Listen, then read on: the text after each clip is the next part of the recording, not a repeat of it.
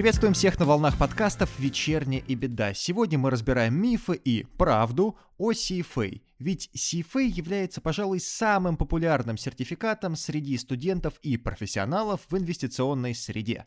О нем слышали тысячи людей в России и СНГ, и десятки, а то и сотни тысяч человек ежегодно взаимодействуют с организацией CFA Institute по всему миру. Тем не менее, несмотря на популярность и известность данной программы, вокруг CFA собрано много мифов и дезинформации, которые оказывают серьезное влияние на новичков.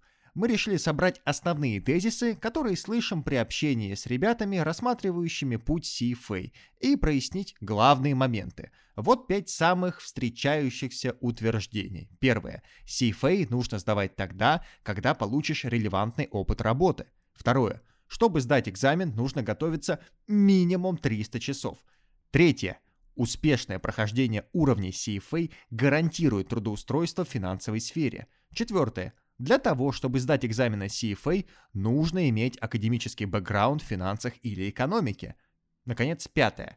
Есть смысл сдавать только первый уровень, потому что остальные не нужны для работы в большинстве финансовых направлений. Давайте разберем каждый пункт по порядку. Рассмотрим требования к кандидатам на сайте CFA. Звучит банально, но многие ленятся это делать. Для удобства все будет переведено на русский язык.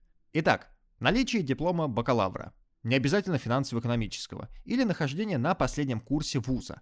Согласно требованиям CFA Institute, вы не можете зарегистрироваться на экзамены второго уровня, если у вас нет диплома. Далее. Альтернативно, Наличие четырехлетнего профессионального опыта, причем обязательно full time, но не обязательно в инвестиционной сфере. Следующий момент, тоже альтернативно. Комбинация рабочего опыта, не обязательно в инвестициях, и образование в размере 4 лет. Part-time позиции не считаются за рабочий опыт, имейте в виду. Здесь нет конкретики по статусу учебного заведения, например, вуз или колледж. Данный смешанный опыт должен быть получен кандидатом в полной мере до записи на программу CFA. Мы слышали истории от людей, которые сдавали все три уровня CFA во время учебы в университете на бакалавриате. Но не уверены, правда ли это.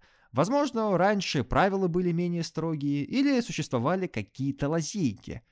Однако не рекомендуется обходить систему в этом плане, потому что это может аукнуться в будущем. Вряд ли вы хотите потратить более тысячи часов своего времени на подготовку, чтобы в конце концов лишиться звания CFA Chart Holder из-за административных нюансов. Что касается требований по опыту для получения титула CFA, тут у людей часто возникает недопонимание – Действительно, чтобы стать членом ассоциации CFA, необходимо иметь опыт в инвестиционной сфере в размере минимум 4 лет. Понятия не имеем, если честно, как CFA Institute оценивает релевантность опыта каждого отдельного участника.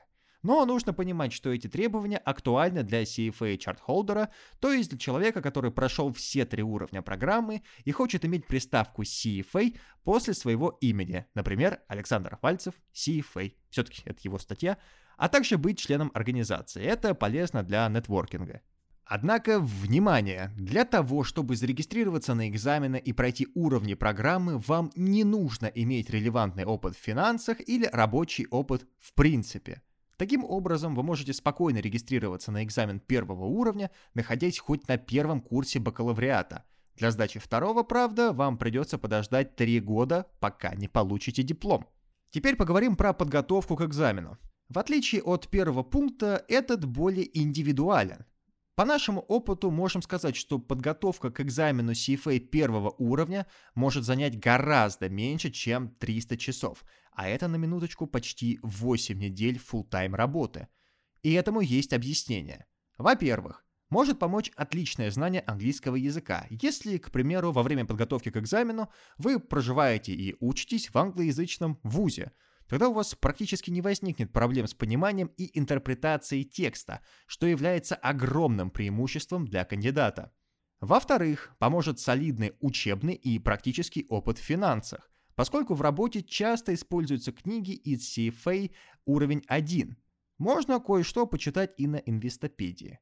Также пригодится опыт стажировок в финансах, чтобы быть знакомым с профессиональным жаргоном. И в-третьих, как вы знаете, одним из крупнейших блоков на экзамене первого уровня CFA программы является модуль FSA – Financial Statement Analysis, то есть тема из бухгалтерского учета. И если вы специализируетесь в финансовом учете, то имеете существенное преимущество в подготовке к экзамену. Кстати, что-что, а лениться не советуем. Многие любят читать учебники, но мало времени уделяют прорешиванию задач на пробных экзаменах, что ставит их в зону риска. Нужно помнить, что цель кандидата прежде всего сдать экзамен, а значит нужно, помимо прочего, развивать навыки прохождения тестов. Одно дело понимать материал, другое – решать задачи. Нужно помнить, что опыт CFA – это не только подготовка и сдача экзаменов, но и получение новых знаний – а успех в прохождении программы CFA зависит от вашего бэкграунда, умственных способностей и черт характера. Кто-то может быть умным, но ленивый, и он с большой вероятностью провалит экзамен. Другой человек может быть трудолюбивым, но не будет схватывать концепции, из-за чего успеха не добьется.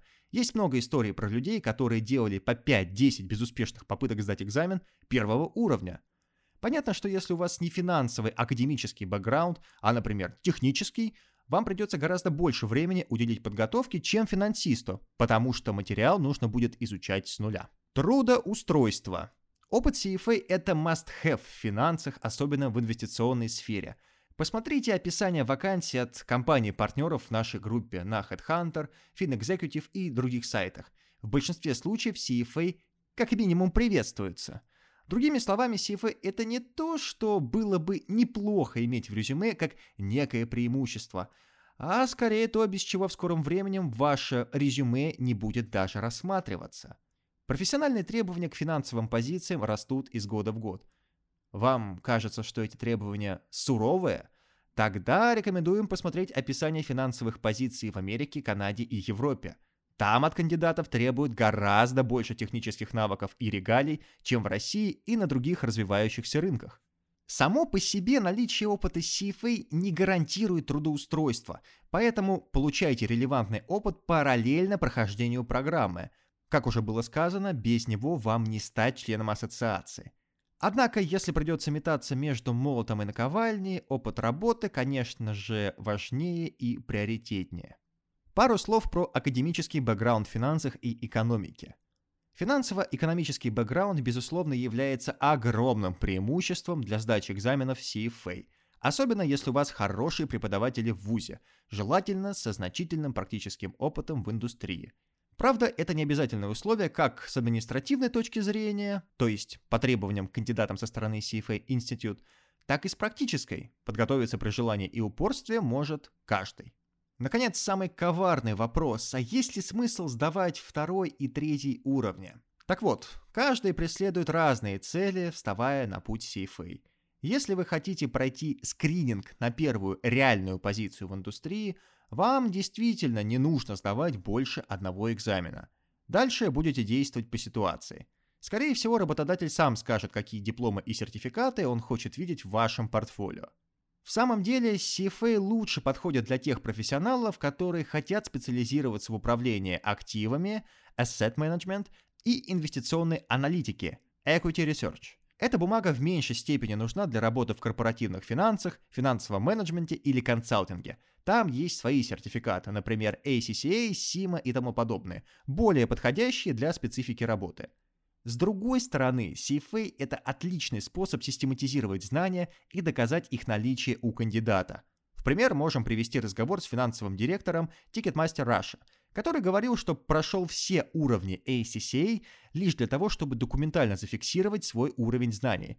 По его словам, из программы он узнал лишь 20-30% новой информации, большая часть которой не особо применима в России и СНГ. Также, учитывая уровень финансового образования в России и СНГ, получить знания в CFA Institute явно не будет лишним. В конце концов, стать членом CFA ассоциации – это престижно и полезно для личного бренда. Например, многие карьеристы хотят получить степень MBA не только для целей нетворкинга и новых карьерных возможностей, но и потому, что это дает определенный статус в обществе. Членство в CFA ассоциации имеет ту же цель для некоторых финансовых профессионалов. Надеемся, что развеяли определенную неясность касательно программы CFA и воодушевили многих из вас попробовать свои силы на этом пути. Спасибо большое, что были с нами, следите за нашими обновлениями и всего вам доброго. До свидания.